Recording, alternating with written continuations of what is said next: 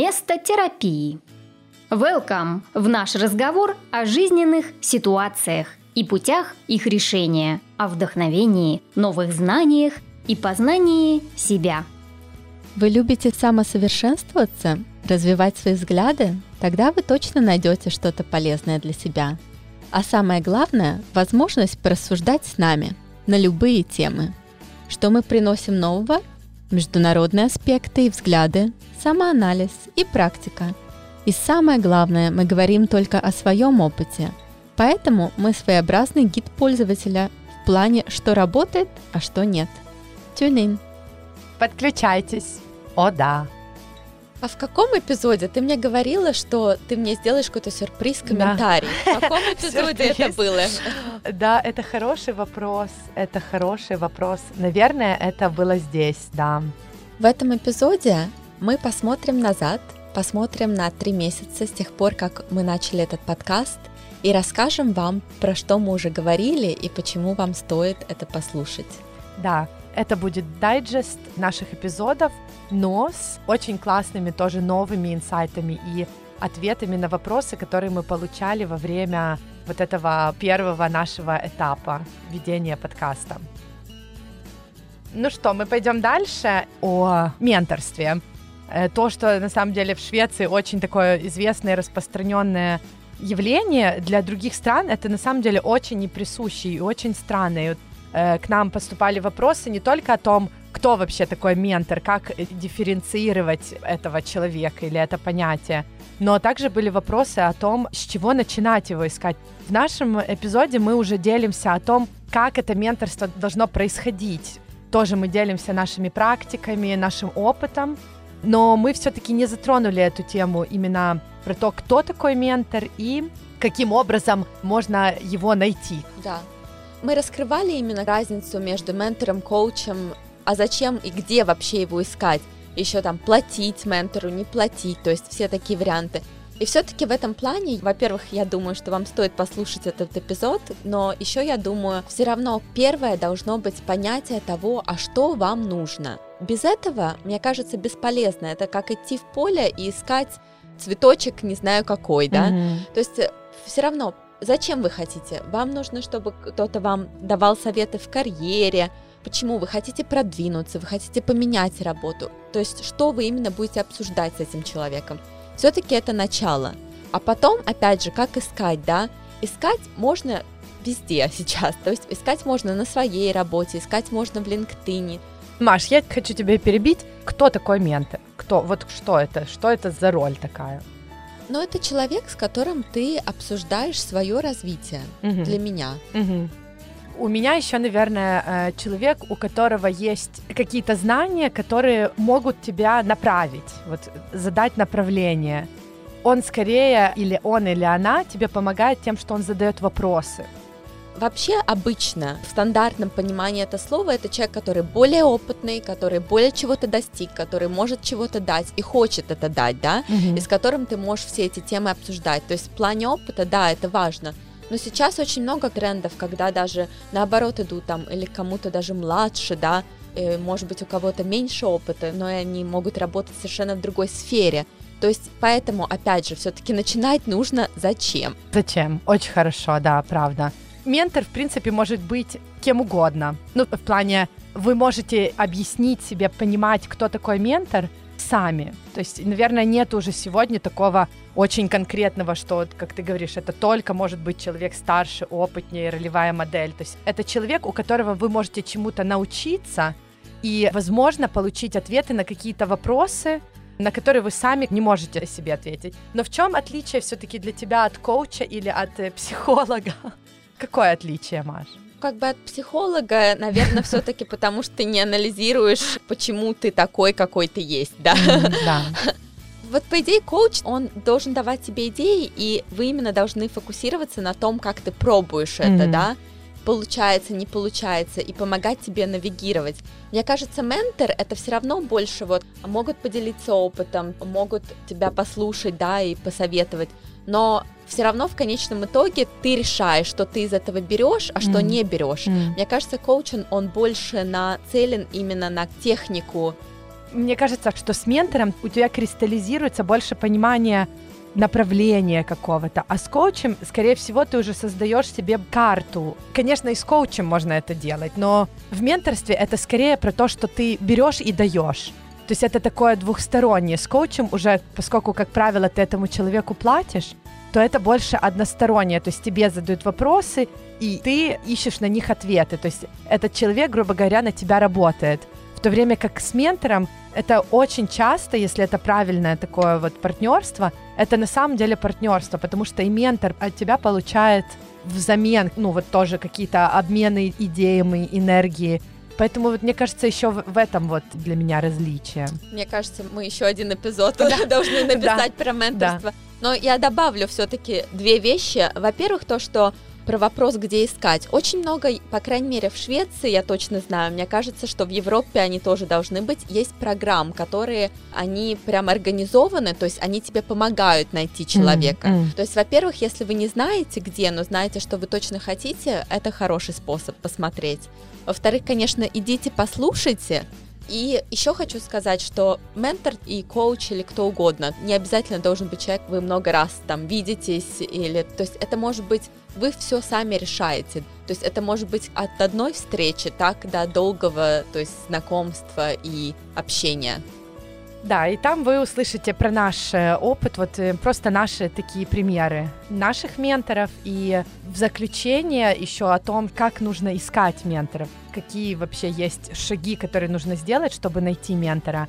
Я бы начала, вот как ты, Маша, советуешь, все-таки выписать себе, какие у тебя есть вопросы, даже если у тебя нету ответов на них но нужно, по крайней мере, знать свой запрос, в каком вообще ракурсе, вот твои какие-то внутренние сомнения или внутренние какие-то переживания, они все-таки связаны в большей степени с профессиональным каким-то вот карьерным путем, и в нем тоже есть разные как бы ветки. Но начать изначально я верю, что в любом развитии, саморазвитии, всегда все начинается с тебя. То есть ты должна себе или должен себе начать задавать вопросы. И такие как бы не совсем, возможно, легкие или комфортные вопросы. Поэтому начинать с того, что задавать себе много вопросов. И самое последнее, что не факт, что вы на эти вопросы сможете дать ответы сами себе, но также есть такой вариант, что даже ментор может не помочь.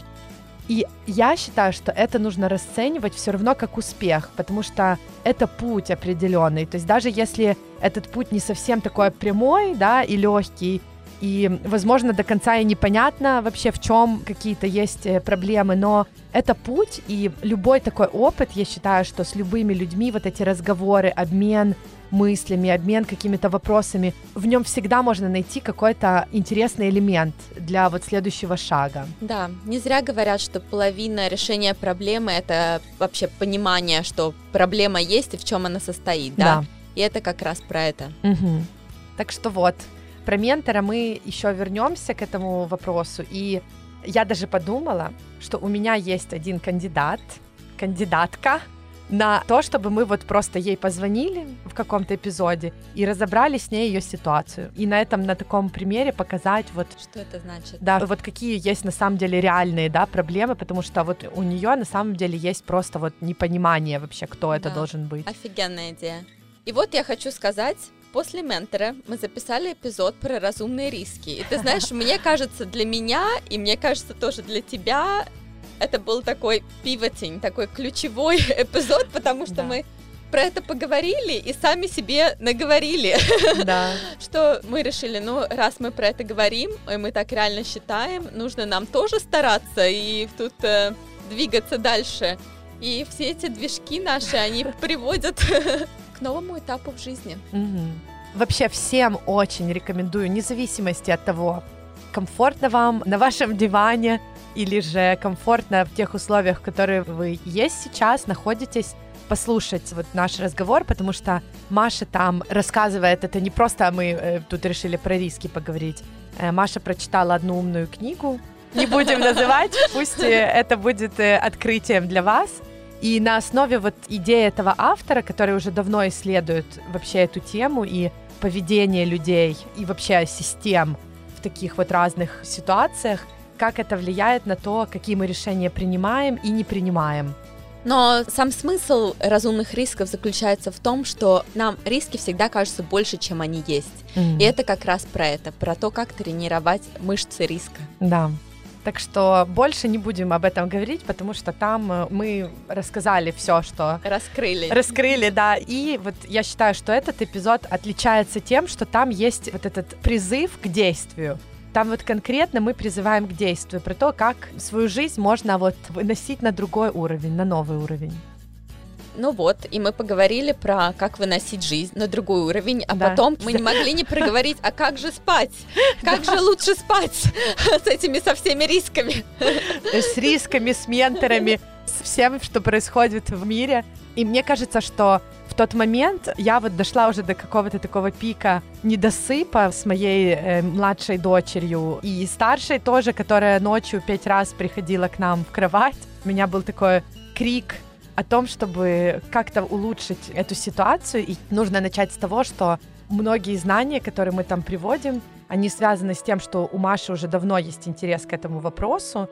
Я посмотрела мастер-класс с одним профессором, и эти два эпизода про сон — это моя премьера того, как я начитываю лекцию про, про все знания, которые я получила от кого-то другого, вот, так что там у меня есть критика к себе в плане того, что я пытаюсь все рассказать. Ну, но... там очень много практических советов, но, наверное, самое главное, что для нас вообще, почему мы про сон начали говорить, просто мы обе осознали последние годы, что если на чем-то стоит фокусироваться и что-то стоит добавить в свой список важных дел, это, наверное, стоит на первом месте. Да, потому что я вот после этого разговора однозначно начала более осведомленно вообще подходить к тому, как я отхожу ко сну, как я потом, э, если я просыпаюсь, как я себя пытаюсь назад вернуть в сон, и что остальное в моей жизни происходит, и как я вот на самом деле раньше этого не связывала с качеством моего сна, вот, и я вот точно, Маш, тебе могу сказать, что я намного более отдохнувшая последние два месяца благодаря тому, что ты поделилась очень классными вообще советами. И я даже знаю, мы там говорим про один гаджет, тоже пойдите послушайте какой. И моя подруга Аня, после этого все-таки она сомневалась, покупать ей этот гаджет или нет, и она его купила и очень им довольна. Нам никто не платил за э, такую рекламу, но это так классно слышать, когда это реально помогает. И это, мне кажется, самое-самое главное, вот почему у нас этот подкаст. Как бы потому что мы так хотим делиться с вами и развиваться вместе с вами. Угу. Да. Что произошло потом? Мы уже как бы записали, скажем так, наш экватор э, произошел в этом да плане, и мы начали задумываться с Машей, тоже это у нас как бы привело к такой натяжной дискуссии, ну не конфликтная, но все-таки в которой у нас были какие-то непонимания, возможно, не до конца друг друга. Мы начали обсуждать, как мы вообще оцениваем успешность нашего подкаста. Да, и вообще, что такое успех да, вообще да. в жизни тоже. То есть мы из-за того, что мы начали обсуждать, какие цифры, да, какой доступ к аудитории считается для нас успехом, и э, на основе того, что там у нас были идеи про количество и качество, что важно не то сколько, а то, каким образом мы можем поддержать э, да, себя и других людей. В то же время мы начали просто вот задавать себе даже вопрос, вот что для нас вообще успех. И в следующем эпизоде мы поговорили о успехе. Да, на самом деле успех, и я понимаю, что это тяжелая тема, и, наверное, опять же, если я критична к нам, наверное, не совсем полностью была раскрыта, то есть mm. эта идея именно как мы видим это, но Конечно, про это можно говорить до бесконечности. Столько есть хороших примеров и успешных людей, но как мы Опять же, наверное, это тоже какой-то наш мото, но, наверное, исходить всегда нужно из того, а нужен тебе вообще успех.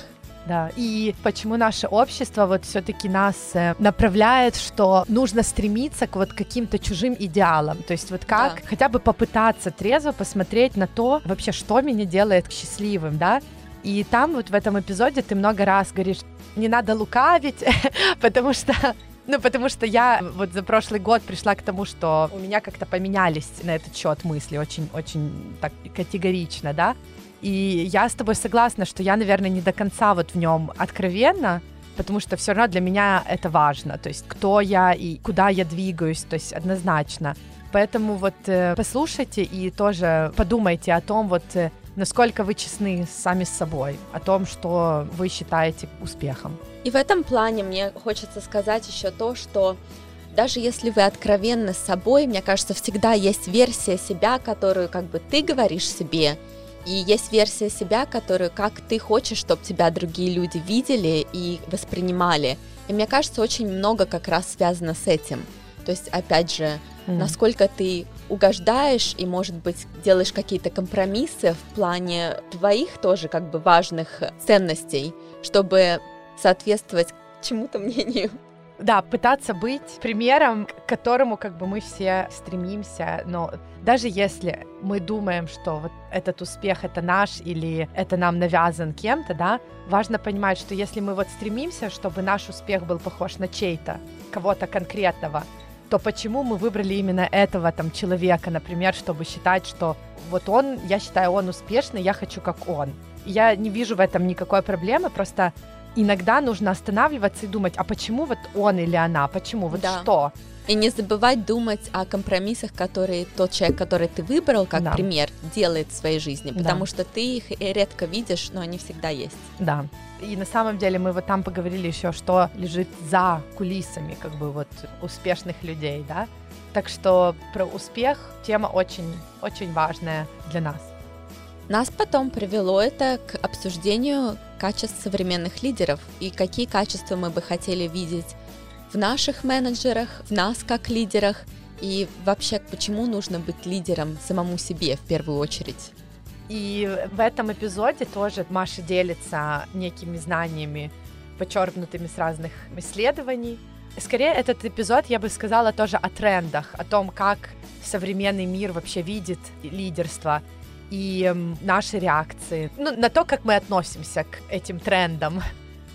В общем, я получила такой комментарий, что ты сказала, и вообще ненавижу людей, которые не могут принимать решения. Вот ты так Прям и сказала. Так, так сильно сказала? Да, да ты я сказала, уже сама этого не ненавижу помню. людей, вообще ненавижу людей, которые э, не могут принимать решения. Понятно, ну так в плане менеджеров менеджеров, да. которые да. Не, не принимают решения. Да. Они только пытаются найти консенсус. И да. Всё. И после этого это было как бы обсуждение, потому что я не отреагировала так остро на это, поскольку, ну, тут вообще был вопрос на самом деле о том, можем ли мы, как уже люди, которые делятся, да, публично там какими-то своими мыслями, да, можем ли мы строго высказываться, что мы там что-то ненавидим конкретно, или мы что-то очень сильно любим, что, например, может идти в разнобой с большинством, да, и как это может повлиять на других людей и на то, как они воспринимают нас. И я в твою защиту сказала, что, ну, я считаю, что если мы не будем выражать вот наши мысли без вот этого фильтра такого дополнительного, да, ну, тогда зачем вообще мы делаем этот подкаст, если мы хотим всем нравиться и быть такими очень likable, да, что все нам нравятся. С другой стороны, я думаю, что все-таки, наверное, просто было неправильно выбрано слово ненавижу. То есть можно было его, наверное, ту же идею выразить другим глаголом, да. скажем так. Понятно. Ну, ты знаешь, на самом деле вот этот комментарий меня приводит на одну мысль, которая меня очень-очень тревожит. И это как раз та мысль, что, во-первых, ну, понятное дело, как бы наш подкаст, мы делимся опытом, своими мнениями, как мы развиваемся, что мы читаем, что мы слушали, но мы не ученые, да, в этих темах. То есть это, во-первых, один аспект, да, mm-hmm. поэтому уже изначально понятно, что как бы это нужно фильтрировать, потому что это мнение человека, а все мнения имеют свойство меняться. Но к чему я веду и что меня реально волнует, это, мне кажется, феномен современного общества, что люди, им достаточно услышать комментарии, и они тебя ставят в какой-то уже угол. А, он так думает, а, она так думает. И вот это вот неразделение мнений от самого человека. То есть я даже не говорю, что как бы в этом плане кто-то это что-то делал, но эта тема намного большая для меня, потому что развитие, оно идет с тем, что ты можешь сказать, нет, я был неправ, или нет, я был прав, там я поменял свое мнение, а сейчас я думаю так. И то, что я что-то думаю, по идее, не должно никого тревожить, понимаешь?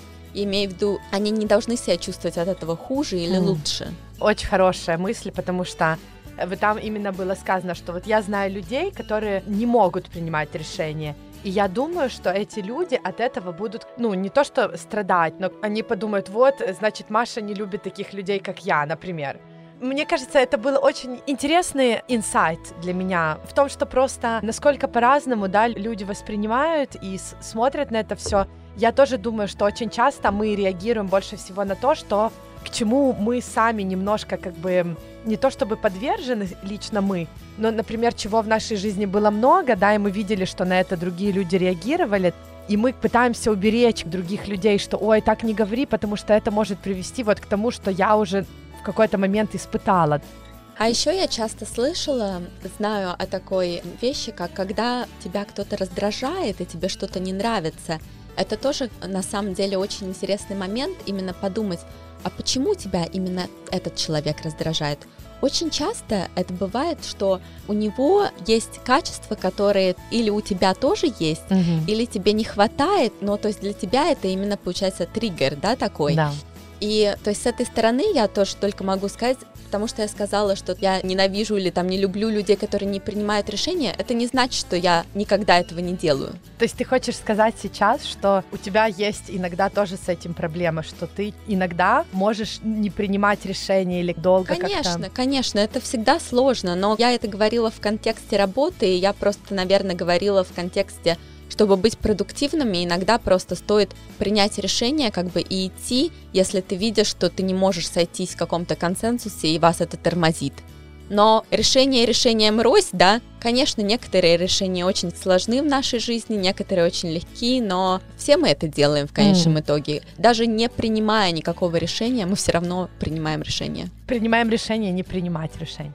В том эпизоде, кроме этой, этой фразы, было очень много классных э, идей даже о том, что вы можете делать, если вы не являетесь на данный момент в своей работе таким ярко выраженным лидером, или как вот можно чувствовать себя хорошо в любой ситуации, да, вот как бы там есть классные тоже советы, и тоже подумать о том, что какие люди нами руководят, в принципе, и как это влияет на то, как мы работаем, на качество работы, но тоже на качество нашей жизни, как мы себя чувствуем в этих условиях. Тоже, мне кажется, такой аспект, который мы думаем просто вот нам не нравится эта работа, да, или что-то такое. Хотя на самом деле это может быть связано именно с тем, как вот это лидерство организовано в наших рабочих условиях. Так что такие вот у нас были там инсайты. И, и, кстати, да, и как раз когда мы записывали тот эпизод, мы затронули тему ничего не делания. Да. Мы не планировали писать эпизод на эту тему, но мы его записали, и для меня лично это один из самых классных эпизодов. Да. А почему для тебя важно ничего не делать? А для этого а, пойдите и послушайте наш 12 эпизод. Но мы обсуждали это вот, э, я упоминала это несколько раз там и в инсайтах года, и потом в поиске работы моей были организованы. И я говорила о том, что у меня был такой момент в прошлом году, когда я ничего не делала. Вот, и ты такая, вот, вот это я обязательно хочу с тобой обсудить, потому что я вот в этом вижу такой супер важный аспект жизни. И мы поэтому начали эту тему немножко раскручивать, и из всех, мне кажется, вот наших разговоров это был такой самый, наверное, открытый в плане, что мы как-то не думали, что мы говорим. Мы вот, э, на самом деле, нам эта тема очень близка и важна.